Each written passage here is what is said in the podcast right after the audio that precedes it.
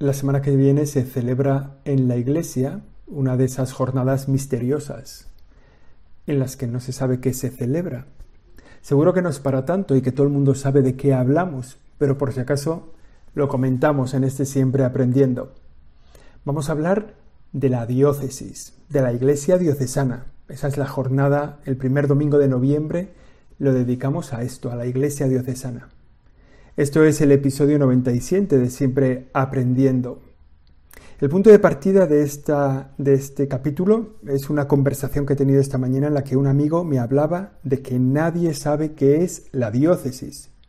Y como vamos a celebrar su día, a este le dedicamos a Siempre Aprendiendo. Yo soy José Chovera y aquí comenzamos.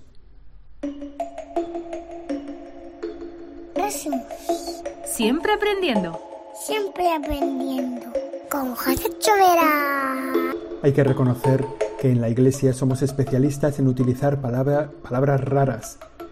Que una palabra rara es como una enfermedad rara, que uno no la puede explicar bien, no se la puede quitar de encima y le va carcomiendo la entendedera. Y es, parece que es inarrancable de la propia vida, o sea, que está unida a nuestra sustancia. Pues una de esas palabras raras en la vida de la iglesia es la palabra diócesis que dice la RAE que es una palabra que viene del latín antiguo y del bizantino y que se refiere a un distrito, a un territorio, a un territorio en la vida de la Iglesia. ¿Qué es la diócesis entonces? La diócesis es la organización básica de la vida de la Iglesia, ¿no? La unidad más pequeña de la acción completa de la Iglesia. La diócesis que se desarrolla, que se realiza normalmente en un territorio, la iglesia se organiza en territorios, o sea, tiene, está pegada al terreno local, y entonces el lugar de la, la presencia completa, de la iglesia completa en un territorio, se llama diócesis.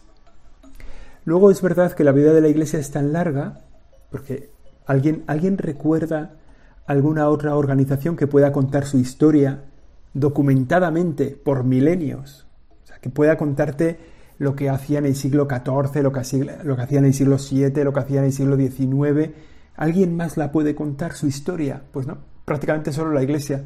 Y la historia de la Iglesia es tan larga que se ha ido dando al cabo del tiempo otros modos de organizarse que a lo mejor no es en función de territorios, sino a lo, mejor en función de actividades.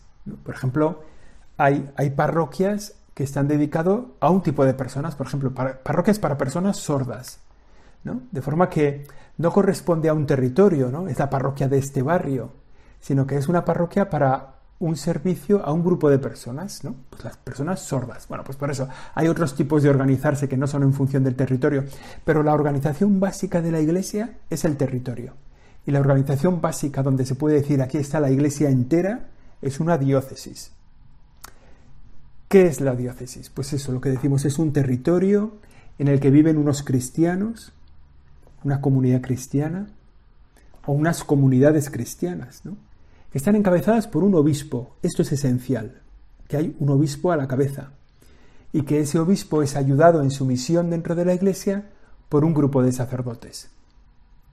Esto es así desde el principio, desde, desde el principio, desde muy el principio, y así sigue siendo en nuestros días. El obispo es como el pastor que tiene la misión de, en un territorio, enseñar al pueblo de Dios, santificarle al pueblo de Dios, santificar al pueblo de Dios con los sacramentos y regirlo, gobernarlo, tomar las decisiones de gobierno. El, cuando se hacen las primeras diócesis se ve ya prácticamente en los hechos de los apóstoles. Son las primeras comunidades cristianas, ¿no? que, enseguida se organizan, ¿no? San Pablo va dando vueltas por el Mediterráneo y dicen que llegó a Hispania, aunque no está claro, pero también estuvo en Roma, también estuvo en Grecia, también estuvo en Asia Menor, en lo que hoy es Turquía, bueno, en muchos territorios y con el anuncio del Evangelio, cuando él se iba, dejaba constituida una comunidad cristiana. Y esa comunidad cristiana, ¿no? andando el tiempo, se organizaba, tenía sus propios presbíteros, y en la medida en que se asentaba, su obispo, ¿no? el que hacía la cabeza, el que hacía visible el mandato de los apóstoles. Por eso una diócesis es un territorio en el que está viva la iglesia y que está encabezada por un obispo, un sucesor de los apóstoles. Con lo cual, si alguien tiene dudas de qué es una diócesis, pues yo creo que ya la hemos despejado. O sea que ya casi podemos pasar a celebrar el Día de la Iglesia Diocesana sabiendo que nosotros pertenecemos a una diócesis, sea cual sea. ¿no? Todos podremos decir, o todos deberíamos poder decir, mi diócesis es la diócesis de tal sitio y el obispo de esta diócesis es no sé quién. Fijaos, los nombres de las diócesis, esto es curioso, eh, tienen el nombre de la ciudad en la que se inició su actividad. ¿no? Por ejemplo, eh, la diócesis de Pamplona es la diócesis de Pamplona, no es la diócesis de Navarra. Abarca todo el territorio de la comunidad foral de Navarra, pero en realidad se llama diócesis de Pamplona. O la diócesis de... Bueno, tiene el nombre de la ciudad, ¿no? y abarca un territorio más o menos. La diócesis de León abarca la provincia de León, pero tiene el nombre de la ciudad. La diócesis de Cartagena abarca toda la provincia de Murcia, toda la comunidad de Murcia, pero tiene el nombre de la ciudad donde se originó, la diócesis de Cartagena. Bueno, pues así es en todas las diócesis, ¿no? Las diócesis que tienen el nombre de la ciudad y que es un territorio donde vive la iglesia, con distintas comunidades cristianas, al frente de las cuales suele haber sacerdotes, presbíteros, pero al frente de toda la iglesia diocesana está el obispo, que tiene esas tres funciones. Bueno, San Pablo ya lo iba haciendo así. De hecho, él escribe unas, unas, llamadas cartas pastorales, que son cartas que escribe a, algunos pastores para su misión de ser obispos. Le escribe a Timoteo y le escribe a Tito y les va escribiendo unas cartas en las que les va diciendo pues cómo tienen que ser como obispos, cómo tienen que tratar a la gente, cuál es su misión. ¿No? Es, un, es un encuentro muy personal el de San Pablo con esos primeros obispos, a los que conocemos por el nombre, y que van atendiendo comunidades cristianas allí por donde ha pasado San Pablo, él ha seguido su viaje y ahí ha quedado fundada una comunidad cristiana. Es verdad que esas comunidades iniciales son pequeñitas, ¿no? Hay poquitos cristianos, entonces, bueno, hay algún sacerdote que se ayuda con algún presbítero, algún sacerdote, algún obispo, quiero decir, que se ayuda de algún presbítero, y luego, como, como también esto sale en los Hechos de los Apóstoles, cuando ven que los obispos no se pueden dedicar mucho al servicio de los necesitados de su tiempo, nombran unos diáconos. Pues fíjate, obispos, presbíteros y diáconos es lo que hay en la Iglesia desde el siglo I. Y el que hace cabeza es el obispo, que se ayuda de unos sacerdotes para el anuncio del Evangelio y de unos diáconos para la vida de caridad en su territorio diocesano. Estamos hablando de los tiempos apostólicos, pero a la vuelta de 20 siglos, de 21 siglos, seguimos con esta misma estructura, que, nos, que por un lado nos complica la vida con estas palabras raras, ¿verdad? Diácono, presbítero, obispo, diócesis, y por otro lado nos da una visión de que somos un pueblo de Dios de tradición milenaria, o sea que no, no está mal, ¿no? Decíamos, estas son las diócesis que va fundando San Pablo y los otros apóstoles, según van saliendo de Jerusalén y van llegando a nuevos territorios, van fundando comunidades cristianas. Esa es la misión de la Iglesia hasta nuestros días. ¿no? Todavía hoy hay misioneros que siguen fundando comunidades cristianas. Cuando se organizan esas comunidades y van saliendo adelante y van teniendo un poco de estructura, el Papa decide que eso es una diócesis y nombra un obispo. Pero esa es la labor de la Iglesia, que va creciendo, creciendo. Bueno, con el paso del tiempo, en la vida de la diócesis va, surgiendo todo lo que hay en una diócesis. Nosotros aquí en España, como muchas diócesis, pues prácticamente todas, muchísimas diríamos, son milenarias, tienen, tienen siglos y siglos, son casi de, los primeros, de los primeros siglos de la vida de la Iglesia, porque aquí la evangelización comenzó muy pronto, pues en las diócesis encontramos ya todo lo que se necesita en una iglesia diocesana, ¿no? Tenemos la catedral. La catedral es recibe el nombre porque contiene la cátedra, la silla desde la que el obispo enseña, santifica y rige a la iglesia. Entonces por eso se llama catedral. Y en la catedral, si te fijas, pues al lado del altar estará la cátedra donde el obispo, desde donde el obispo preside la Eucaristía y anima al pueblo de Dios y enseña y santifica. Bueno, pues en una diócesis hay una catedral, en una diócesis hay unas parroquias en, las que los colaboradores de los obispos los presbíteros, los sacerdotes, anuncian, celebran, comparten el, mensaje de Jesucristo y su propia vida, ¿no? Las parroquias, que son como un territorio más pequeñito. Pero fijaos, en una parroquia no se da la plenitud de la iglesia. En una parroquia que también tiene un sacerdote, que también tiene un servicio de caridad, se celebra la fe, se anuncia el Evangelio. ¿Por qué eso no es la unidad de la Iglesia? Porque necesita un obispo. De modo que el sacerdote que está ahí celebrando la Eucaristía o que está ahí de párroco no, no agota la Iglesia. ¿no? La Iglesia se agota, digamos, está completa, totalmente presente en la diócesis, pero no en la parroquia. Necesita un obispo a la cabeza. Bueno, pues tenemos en una diócesis ya constituida, tenemos la catedral, como decíamos, tenemos las parroquias, tenemos un seminario donde se van formando los que reciben la llamada de Dios. Eso, cuando una diócesis es pequeñita, coge a los seminaristas y los manda a otra diócesis más fuerte, ¿no? Para formarlos, pero cuando va haciendo un poco músculo la diócesis, pues ya pone a los seminaristas en su propio seminario. También tienen los grupos de catequistas que anuncian el Evangelio en las parroquias. Tienen en muchos lugares una organización diocesana para la vida de la caridad. Tiene a veces colegios, tiene a veces institutos. Las diócesis, bueno, según van creciendo, pues entonces van creciendo su, presencia, su músculo, digamos, como iglesia. Pero eso es una iglesia diocesana. O sea, la diócesis es algo parecido a la provincia dentro de un país. Una organización más cercana que el Estado, más cercano que la comunidad autónoma, que está compuesta por varios ayuntamientos, concejos, por varios municipios. Bueno, pues en la iglesia la diócesis es como la provincia, que también tiene sus propias parroquias, ¿no? que es una cosa territorial más pequeñita, pero la provincia tiene su entidad. Pero fijaos, hay una diferencia, ¿eh? que ya la he dicho antes. Las diócesis tienen como superior jerárquico al Papa, es decir, entre el obispo de una diócesis y el Papa no hay una institución intermedia que pueda ser que sirva de gobierno en esa diócesis o no. El obispo solo da cuenta de su trabajo, de su misión ante el Papa, que es quien le ha nombrado. De forma que, eso es, la diócesis no tiene que dar cuenta de su trabajo a la conferencia episcopal. Puede dar cuenta como signo de comunión con los demás obispos que están en un territorio nacional o en un territorio amplio de, la vida de, bueno, de la vida civil. Entonces crean una conferencia episcopal para ayudarse unos a otros. Pero el obispo solo tiene responsabilidad, solo da cuenta de su trabajo ante el Papa, que es el que le ha nombrado, nunca ante la conferencia episcopal. Bueno, la Iglesia diocesana. Aquí, a base de estirar el paralelismo, se entiende como que la diócesis es provincia, pues entonces su jefe será el presidente del gobierno o el presidente de la comunidad autónoma y la provincia tiene que obedecer a ese presidente y tiene que aplicar las leyes de ese presidente. Y no es así.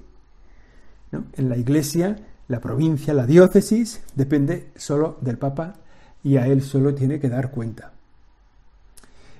Siguiendo con el paralelismo, ¿verdad? En paralelo, el ayuntamiento, el paralelo del ayuntamiento en la vida civil, pues es la parroquia. En muchos lugares coincide además, ¿no?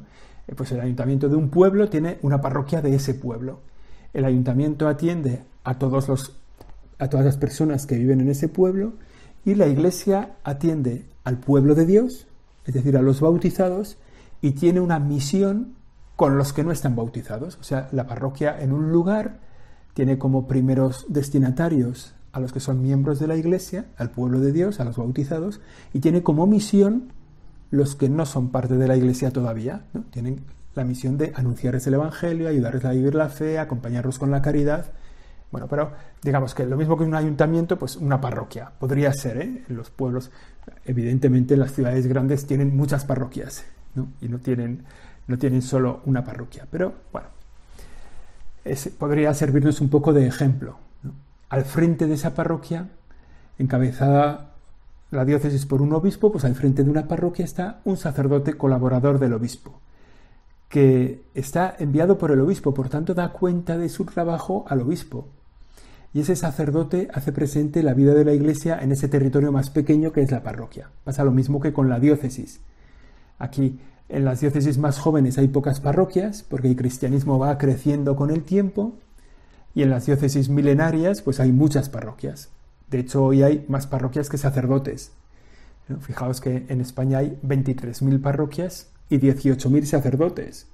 Por tanto, hay sacerdotes que atienden más de una parroquia. Y en cada parroquia se celebra la fe, se enseña el Evangelio y se vive la caridad. O sea, que digamos que es el mismo trabajo, pero más pegado al terreno más, más local, al terreno de una localidad, de un territorio más pequeño que es la parroquia. Una idea muy importante en esto es que la iglesia en un territorio es la diócesis, que tiene un obispo a la cabeza. Es decir, en la parroquia no se agota la diócesis, ya lo hemos dicho, la referencia es el obispo. Puede ser que en la vida diaria nuestra, como cristianos, vivamos la fe en una parroquia, pero nuestra referencia es la diócesis. Por eso cada parroquia tiene que ayudar a las otras parroquias de la diócesis. Cada parroquia tiene que cuidar el seminario de la diócesis. Cada parroquia tiene que vivir y ayudar a vivir la vida de caridad en la diócesis. Debe ser generosa con las otras instituciones diocesanas. Es decir, que hay una relación de comunidad, una relación de comunión, de comunión de bienes, de bienes materiales, ¿no? Como pueden ser las cosas que hay en la diócesis, de bienes económicos, también de bienes personales. Oye, si en una parroquia tienen un, no sé, un gran predicador, pues es posible que la parroquia de al lado le pida, oye, ¿me puedes venir a predicar? Si tienen un gran confesor, es normal que la parroquia de al lado le diga, oye, ¿puedes venir a confesar a mi parroquia un día al mes o lo que sea? Si en la otra parroquia tienen más bienes económicos, oye, ¿me puedes ayudar para construir yo el tejado o para ayudar con... Bueno, hay una comunión de bienes dentro de la vida diocesana. Y esto es lo que celebramos el primer domingo de noviembre, que la Iglesia diocesana necesita nuestra cercanía, nuestro conocimiento, nuestro reconocimiento. De hecho, el lema de esta jornada es que somos una gran familia contigo. Somos una gran familia contigo. Es decir, las relaciones que se crean son de familiaridad. De hecho, las parroquias y las diócesis que funcionan son aquellas en las que se viven criterios de familia.